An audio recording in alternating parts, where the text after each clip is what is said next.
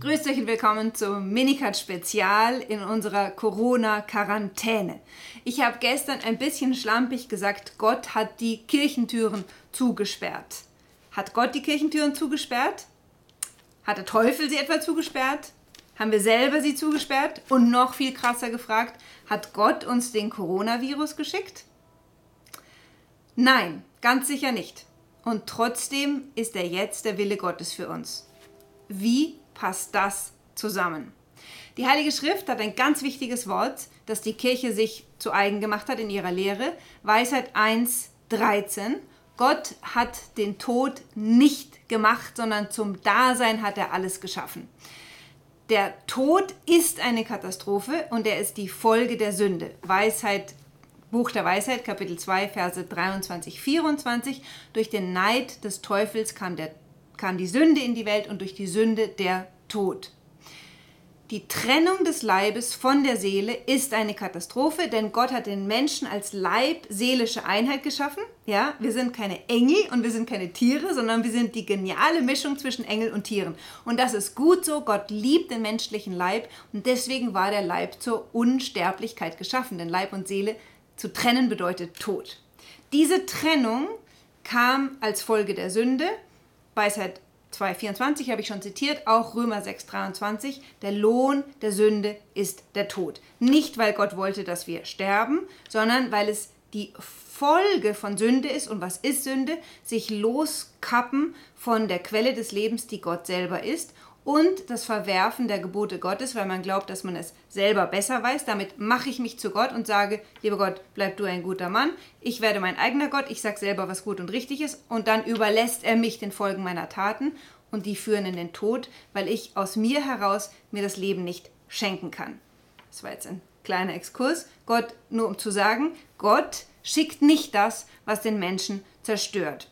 Im Gegenteil, während der Mensch Nein zu Gott sagt, bleibt Gottes Wort zum Menschen immer ein Ja und er geht den Menschen nach. Und die ganze Heilige Schrift erzählt uns davon, wie Gott diesem Menschen nachgeht, der sich in der Sünde von Gott abgewendet hat und sich direkt in den Tod und alles, was daraus folgt, Kriege, Krankheiten und so, ähm, von Gott hinein abgewendet hat.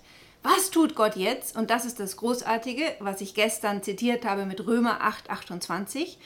Denen, die Gott lieben, gereicht alles zum Guten. Gott lenkt die Geschichte, Gott ist der Herr der Geschichte und lenkt die Ereignisse und jede Folge unserer schlechten Taten, die zu etwas Zerstörerischem führt, benutzt er zu ihrem Guten.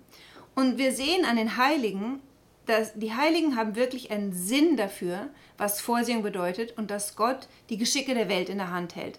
Deswegen kann zum Beispiel der kleine Josef, nachdem er in Ägypten in der Sklaverei war, zu seinen Brüdern sagen, nicht ihr habt mich hierher geschickt, ja, nicht ihr habt mich nach Ägypten verkauft, sondern Gott, um damit viel Gutes zu bewirken. Ein unglaublicher Satz von Glauben, dieses Josef, der sehen kann, obwohl die Menschen mir übel mitgespielt haben, hat Gott das zugelassen, um später, nicht um, aber er hat es zugelassen und hat dann später noch Größeres daraus hervorgebracht, nämlich auf diese Weise konnte Josef ganz Ägypten und seine Brüder ernähren. Der heilige Augustinus wird sagen, dass Gott, und das will ich jetzt euch jetzt aus dem Katechismus vorlesen, der allmächtige Gott könnte in seiner unendlichen Güte unmöglich irgendetwas Böses in seinen Werken dulden, wenn er nicht dermaßen allmächtig wäre und gut, dass er auch aus dem Bösen Gutes zu ziehen vermöchte. So, Jetzt wissen wir nicht, woher der Coronavirus kommt und ob der die Folge von irgendetwas Bösem ist, was konkrete Menschen getan haben. Es ist auch nicht so gesund, sich da jetzt auf irgendwelche ähm, Verschwörungstheorien zu versteigen. Wir können unsere Zeit besser gebrauchen.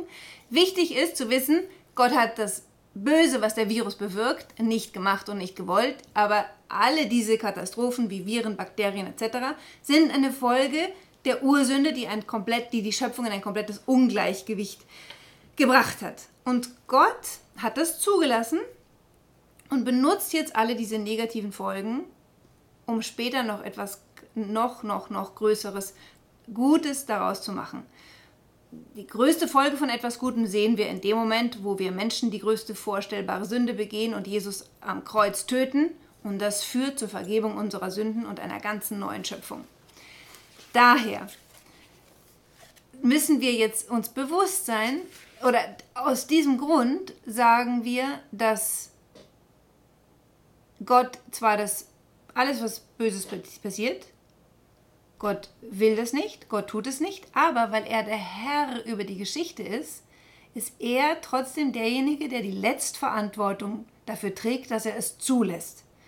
Und deswegen sprechen wir davon, dass er die Geschicke der Geschichte lenkt und dass das, was jetzt passiert, sein Wille ist, weil er es zulässt. Und die Aufgabe des gläubigen Christen ist es nun, das, was ihm geschieht, immer als den Willen Gottes anzunehmen. Wir beten ja jeden Tag im Vater unser, Herr, dein Wille geschehe.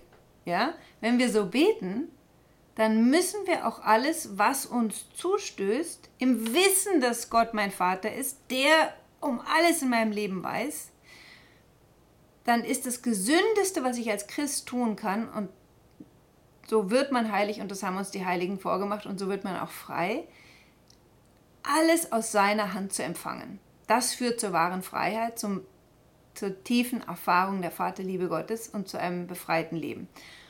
Und um euch drei Beispiele aus der Schrift zu sagen, die das bestätigen, äh, Entschuldigung, nicht aus der Schrift, sondern aus dem, aus dem Leben der Heiligen, lesen wir im Katechismus, zum Beispiel von der heiligen Katharina von Siena, Kirchenlehrerin. Die heilige Katharina von Siena sagte deshalb zu denen, die an dem, was ihnen zustößt, Ärgernis nehmen und sich dagegen auflehnen, alles geht aus der Liebe hervor, alles ist auf das Heil des Menschen hingeordnet. Gott tut nichts außer mit diesem Ziel. Er hat immer das Heil der Menschen im, im, im Visier. Ja? Das heißt, diese ganze Krise und alles, was das jetzt für uns an Beschneidungen bedeutet, hat Gott zugelassen zu unserem größeren Heil. Und wir sollen jetzt betrachten und herausfinden, was dieses größere Heil ist. Noch ein Zitat. Der heilige Thomas Morus tröstete kurz vor seinem Martyrium, ja, der war ins Gefängnis gesteckt worden vom König, weil er sich gegen den, weil er an dessen Gewissen appelliert hatte und muss jetzt sterben und sagt zu seiner Tochter, es kann nicht geschehen, was Gott nicht will. Alles, was geschieht, ist Gottes Wille. Was immer er aber will, so schlimm es auch sein mag, scheinen mag, es ist für uns dennoch wahrhaft das Beste. Was für ein Glaube.